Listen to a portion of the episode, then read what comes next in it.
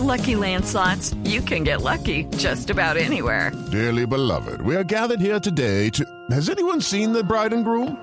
Sorry, sorry, we're here. We were getting lucky in the limo and we lost track of time. No, Lucky Land Casino, with cash prizes that add up quicker than a guest registry. In that case, I pronounce you lucky. Play for free at LuckyLandSlots.com. Daily bonuses are waiting. No purchase necessary. Void where prohibited by law. 18 plus. Terms and conditions apply. See website for details. 3 de la tarde, 31 minutos. Las noticias, las más importantes a esta hora en Blue Radio. La Procuraduría General formuló pliego de cargos contra dos exdirectivos de Colpensiones por incumplimiento de una tutela relacionada con procesos de jubilación. Rocío Franco. Por los múltiples incumplimientos en acciones de tutela en las últimas horas, la Procuraduría General de la Nación abrió pliego de cargos en contra del actual presidente de Colpensiones, Mauricio Olivera, como también de Zulma Constanza Guauque Becerra, quien funge como gerente nacional de reconocimiento de esta administradora. Estas personas tenían que atender varias secciones de tutela y a pesar del ordenado por varios fallos no se han hecho efectivos.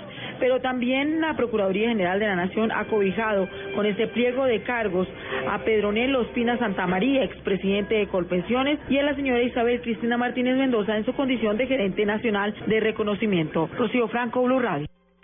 Más noticias a esta hora en Blue Radio. El Ministerio de Seguridad de Ecuador reportó la captura de un presunto dirigente de la guerrilla de las FARC buscado por la Interpol. La operación se adelantó en la provincia ecuatoriana de Sucumbíos, en la frontera con Colombia. El sospechoso fue identificado como Bartolomé Jamioy, alias el Loco, de 43 años de edad, quien según el gobierno ecuatoriano se desempeñaba como segundo cabecilla del Frente 48 de las FARC.